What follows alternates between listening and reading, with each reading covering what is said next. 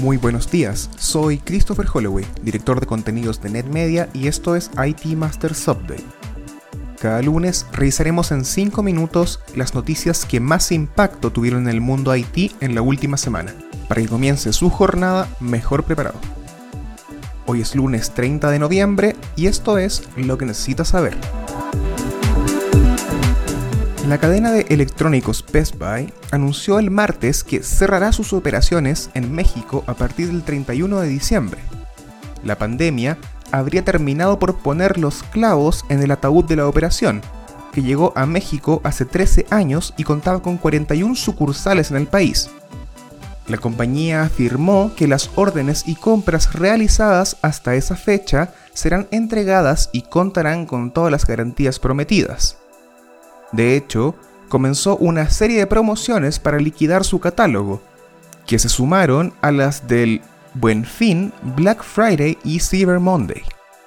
Si bien Best Buy ha tenido un crecimiento de más de 100% año contra año en los últimos dos trimestres, lo cierto es que ha luchado por mantener su relevancia en un mercado dominado por el retail en línea, y principalmente por Amazon, que llegó a robarle una parte importante de su porcentaje de mercado.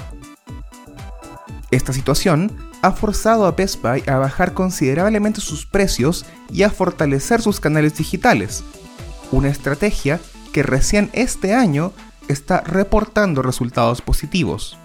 La salida de la compañía de México es parte de un plan de reestructuración de 111 millones de dólares.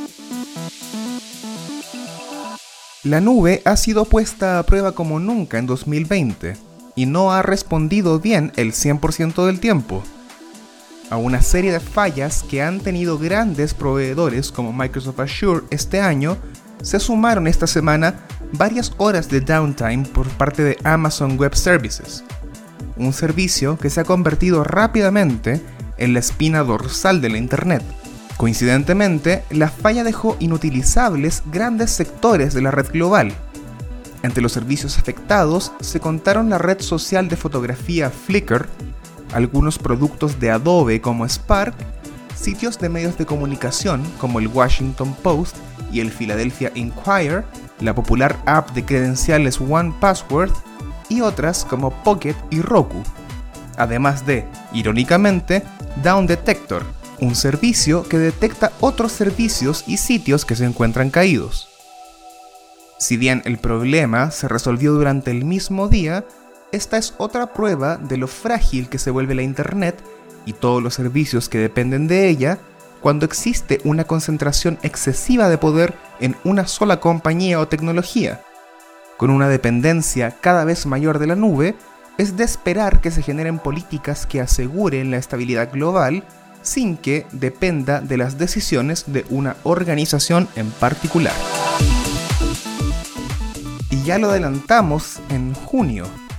Desde que la pandemia obligó a un crecimiento explosivo del trabajo remoto, muchas organizaciones tuvieron que actualizar o comprar equipos de cómputo para su nueva fuerza de empleados móviles. Esto dio un impulso a la industria de PC durante el primer trimestre del año y aparentemente el alza seguirá por lo menos los primeros meses del 2021.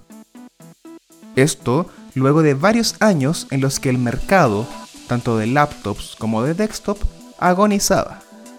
Pero el más reciente reporte de IDC reveló que los embarques de PC tradicionales, lo que incluye portátiles, estaciones de trabajo y de escritorio, alcanzará 82.1 millones de unidades en 2020, solo en el área de Europa, el Medio Oriente y África, un alza de 12.7% año contra año.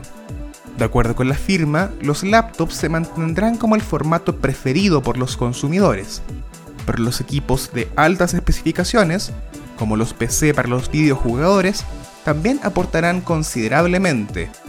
Sin embargo, no es momento de cantar victoria, pues espera que las ventas serán de nuevo significativamente más bajas en 2024. Eso fue todo por esta semana. Les recordamos suscribirse a IT Masters Update en su servicio de noticias y podcast favorito.